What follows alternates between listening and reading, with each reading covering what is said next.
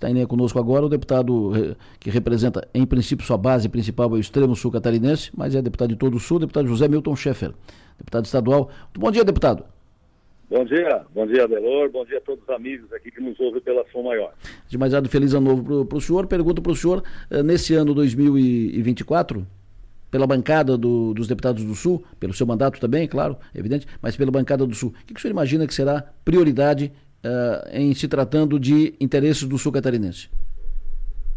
Olha, Adelor, é, nós temos muita, muitas pautas. Né? O ano passado foi um ano de, de, de, muita discussão em torno de obras que foram paralisadas. Muitas delas já foram dado ordem para reiniciar.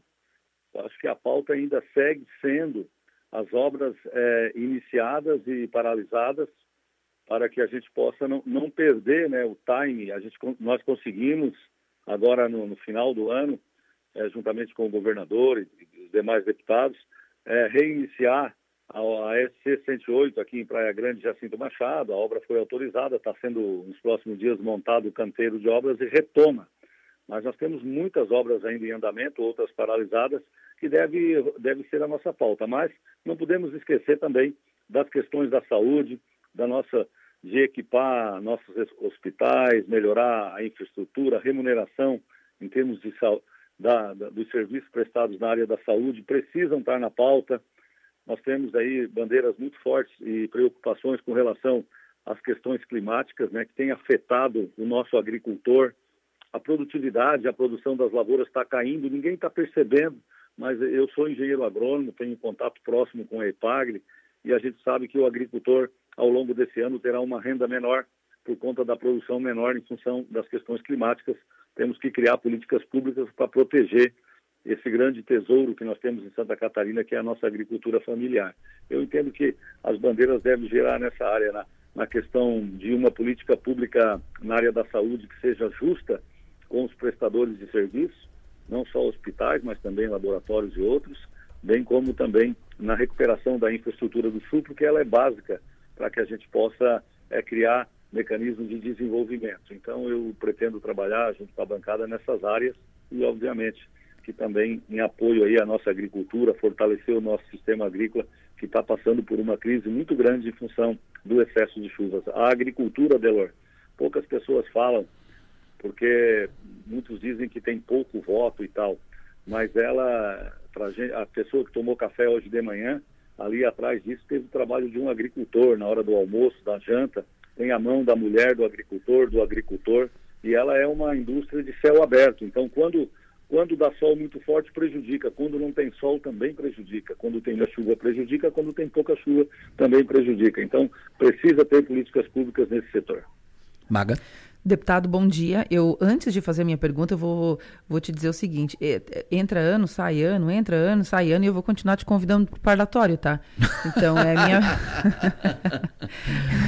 eu vou te colocar. Mas o pessoal da Guarita é assim, mas Não. é difícil. é difícil. Eu vou fazer isso ao vivo, sonho, no ar, tá? O meu, o meu sonho é, é, poder participar do parlatório, tá? Entre as minhas metas desse ano, né? Entre as eu minhas também, de... deputado.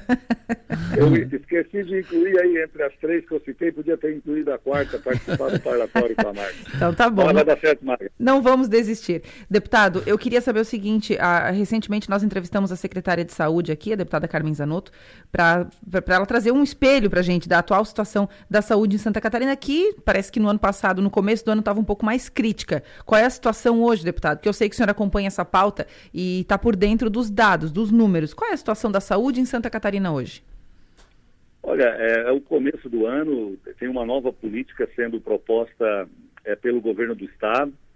É, tem ainda grande preocupação com a efetivação dessa política, né? Nós perdemos um ano, um ano é muito tempo na área da saúde. Eu acho que temos que agora, com números na mão, com pauta, com é, buscar equacionar. Mas ela ainda precisa evoluir bastante nessa questão da, da fala-se em valorização dos hospitais, mas ao mesmo tempo também fala-se em obrigar os hospitais a fazer isso, aquilo. Eu, eu, também não concordo com isso. Acho que tem que propor políticas públicas que sejam interessantes, né, para que os hospitais possam trabalhar, trabalhar com tranquilidade para atender bem o paciente. Nós ainda estamos longe disso, por mais que tenha tido esforço por parte de vários governos, inclusive do atual também. mas a gente ainda está longe disso, e para que o, o, o, paciente possa ser atendido com brevidade. Então, acho que ainda tem um caminho a ser consolidado. A, a, demorou um ano para surgir as propostas e ainda tem muitas dúvidas a respeito desse debate. Os hospitais filantrópicos têm dúvida e outros hospitais públicos e privados também de como será essa efetivação. Eu acho que precisa ser ouvido mais é, os prestadores de serviço da Secretaria de Estado da Saúde. Ao ouvi-los, a gente vai encontrar o caminho para realmente fazer uma saúde é, que o catarinense tanto espera e merece. Mas ainda estamos no caminho. Melhorou, melhorou, mas tem uma longa, ainda temos fila, né, para ser atendido, temos ainda tabelas para serem atualizadas e serviços para serem prestados. Acho que o caminho na área da saúde ainda está longe de atingir um ponto de equilíbrio, tanto no atendimento dos pacientes, é quase que diariamente a gente que percorre o estado é procurado por pessoas que estão aguardando algum tipo de procedimento. E também somos contactados por entidades prestadoras de serviço pela baixa remuneração, pela demora, pela falta de uma política clara de saúde e igualitária. Não adianta beneficiar um tipo de hospital e deixar o outro de lado, beneficiar um laboratório e deixar o outro. Tem que ser algo uniforme, universal, bem claro para todos. E isso ainda precisa ser consolidado e eu espero que nesses seis meses iniciais desse ano, nós já perdemos o ano passado, que a gente não perca esse ano e consiga ajustar isso para que as coisas possam andar bastante. Deputado, uh, sabemos da sua, do seu empenho para a retomada da obra na S68, trecho Praia Grande e Jacinto Machado. O senhor fez várias reuniões, várias reuniões, várias reuniões. fez uma comitiva, uh, empresários da região, prefeitos e tal, levou na Secretaria de Infraestrutura de Florianópolis, levou no escritório da empresa contratada para fazer a obra, para que a empresa voltasse para o trecho. Enfim, foi daqui, apertou, esticou, puxou, falou com o governador, falou de novo, falou de novo, e a obra vai ser retomada esse assunto está resolvido.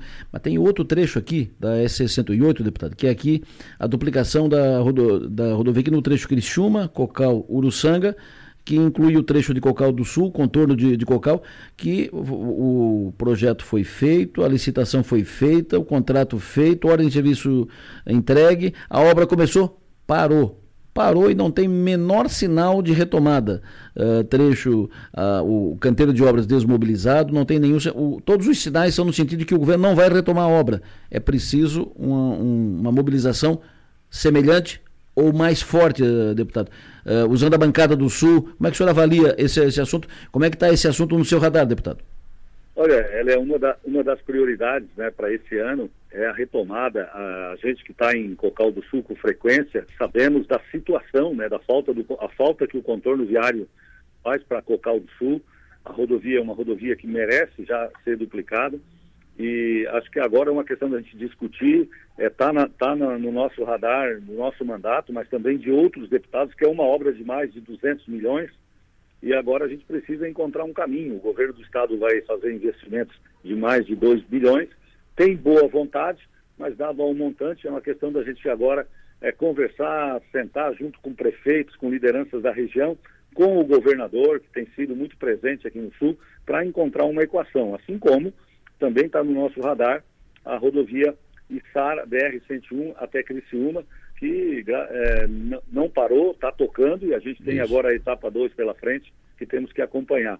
É, é essa mobilização que precisa ser feita, mas a 108, que é uma sequência dessa 108 que começa aqui em Praia Grande e vai até Jaraguá do Sul, ela, ela precisa ser é, ter uma, uma, uma atenção diferenciada nesse trecho aí entre Criciúma e Uruçanga, principalmente nessa questão do contorno viário. Tem questões burocráticas ainda para serem resolvidas no contrato, mas eu creio que com boa vontade, com trabalho, a gente consiga, ao longo desse ano, botar essa obra aí também para rodar, que é uma obra estratégica para o desenvolvimento da região. Já que o senhor falou em Sara, uh, o PP já, já se convenceu, já se conformou em perder a prefeita da Alvânia para o PL? Não, o, o a, a, primeiro que, que a prefeita, a prefeita da Alvânia é, é, é, do Partido Progressista, o Partido Progressista é um partido de direita que é parceiro também do PL em diversos municípios, inclusive no governo do estado, e a gente está conversando a, as questões né, ligadas aí a, a todo esse debate que foi feito. A prefeita tem sido muito receptiva às lideranças, tem recebido apelo de todas as lideranças do Partido Progressista pela história que ela tem construída dentro do partido, né? E a Dalvânia faz uma excelente administração, é uma prefeita de destaque em Santa Catarina pela qualidade da gestão dela na saúde, na educação, é referência, né? tem dado uma atenção muito grande também no desenvolvimento econômico do município de Sara, e ela é fruto da militância do partido. A Dalvânia começou no Partido Progressista com 16 anos, né?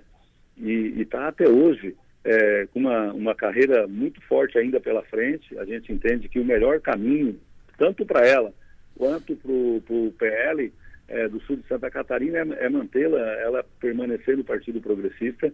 Ela sabe do respeito, do carinho que não só o deputado Zé Milton, mas todas as lideranças de fora e dentro de Sara têm pelo trabalho dela.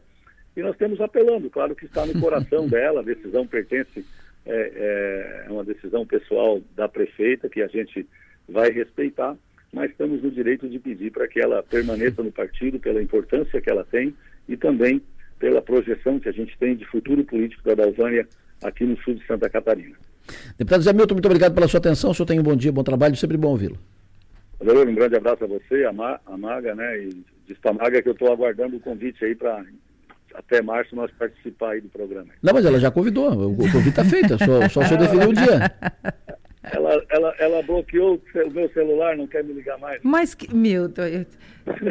brincadeira, brincadeira, Maga. Obrigadão, com certeza. Grande abraço, obrigado pela parceria.